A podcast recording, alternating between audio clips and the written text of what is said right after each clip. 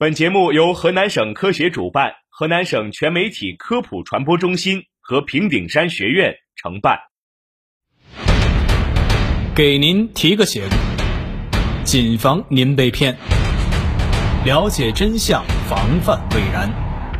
给您提个醒，揭秘骗子骗局，传递科学正能量。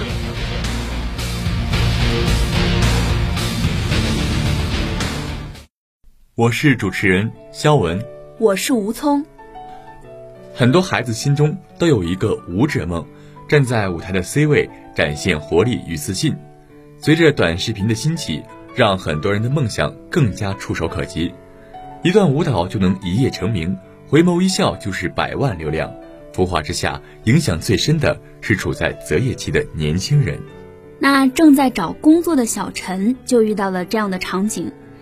老板亲自面试，毫不掩饰对小陈的赏识，说五官体态都不错，做前台可惜了，前台工资低。如果你来学舞蹈，不仅可以转做舞蹈老师，一旦经过包装，还有机会网红出道。小陈没想到机遇来的这么突然，最重要的是，舞蹈学徒每月还有两千五百元的底薪，三天试用期，小陈不仅刻苦练习。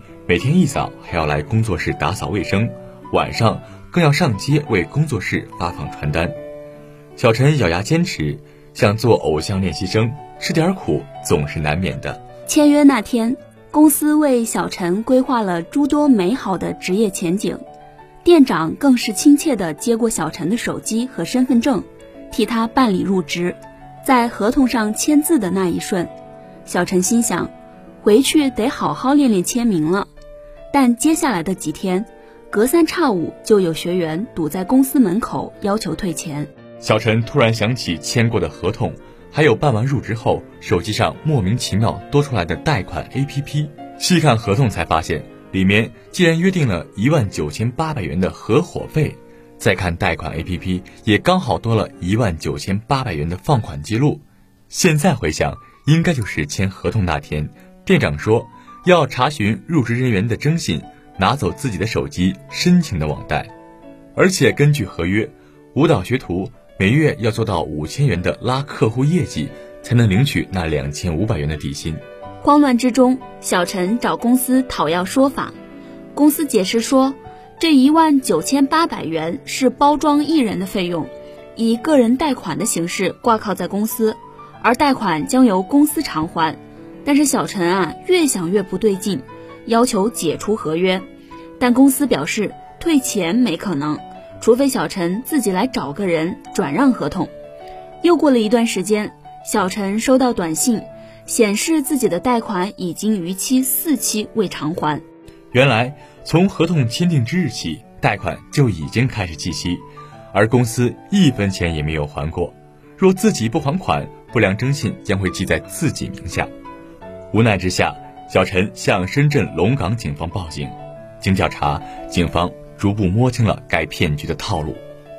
在网络招聘平台招聘的是前台岗位，吸引初入社会的女孩面试，再以学舞蹈、当老师、量身打造网红为名，诱骗签下合约，忽悠签订合同后啊，但绝口不提包装费等事项，借故办理入职。拿走求职人员的手机和证件，操作网贷，并假称贷款由公司偿还，稳住女孩情绪。贷款是本人手机操作，合同是自愿签名，即便事后反悔，也有理说不清。公司收了钱，拿着合约，有恃无恐，再以长时间高强度的工作逼迫女孩主动离职。